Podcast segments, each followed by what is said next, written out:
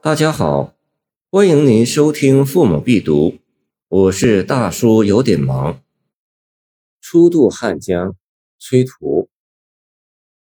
襄阳好像现停看，人物萧条数岁兰。为报习家多置酒，夜来风雪过江寒。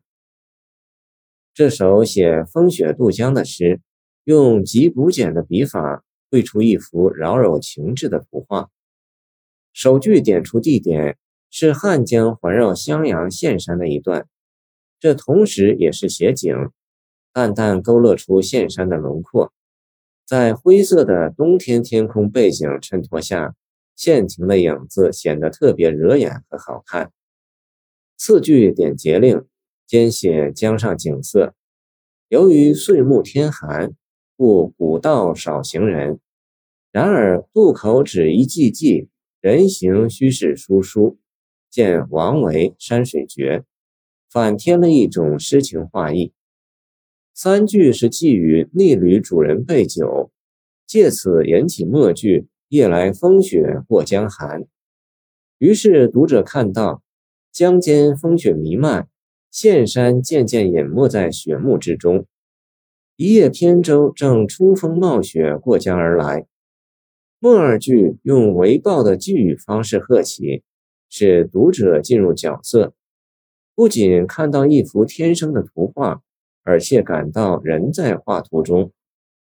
说它如画，似乎还远不能穷尽此时的好处。虽然诗人无一语道及自己的身份、经历和心情。但诗中有一股郁结之气，入人很深。读后经久难释，读者对诗人不曾言及的一切，似乎又了解的很多。襄阳这地方不仅具有山水形胜之美，历来更有多少令人神往的风流人物。其中最值得一提的是近代的杨哭。十载他镇守襄阳，不修德政。身后，当地百姓为他在县山置碑，即有名的堕泪碑。诗的首句说：“襄阳好像县亭看”，难道仅仅是就风光好而言吗？那尽人皆知的杨公碑，诗人是不会不想到的。而且，诗越往后读，越让人感到有一种怀古之情深蕴境中。前面提到的县山县亭。紧接着就说人物萧条，难道又仅仅是就江上少人行而言吗？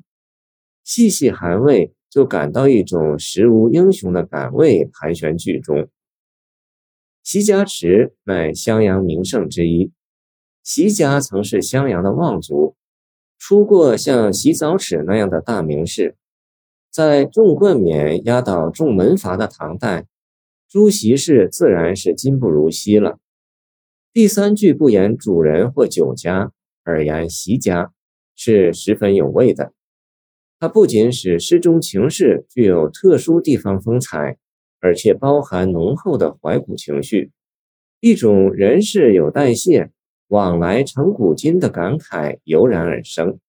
见孟浩然与朱子登岘山，所以他初渡汉江，就能像老相识一样，为报席家多置酒了。可以不光置酒，而且要多。除因夜来风雪过江寒的缘故，而联系前文，还有更深一层含义。这就是要借酒杯一浇胸中快垒，不明说，犹含蓄有味。这两句写的颇有情致，开口就要主人多置酒，于不客气中表现出豪爽不羁的情怀。于是，在那风雪汉江渡口如画的背景之上，一个人物形象，抒情主人公形象，越来越鲜明地凸显出来，就像电影镜头的叠印。它先是隐然于画面中，随着我们对画面的凝神玩赏而渐渐显影。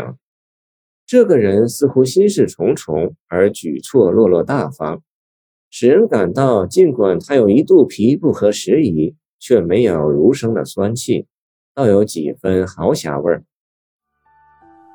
谢谢您的收听，欢迎您继续收听我们的后续节目。如果你喜欢我的作品，请关注我吧。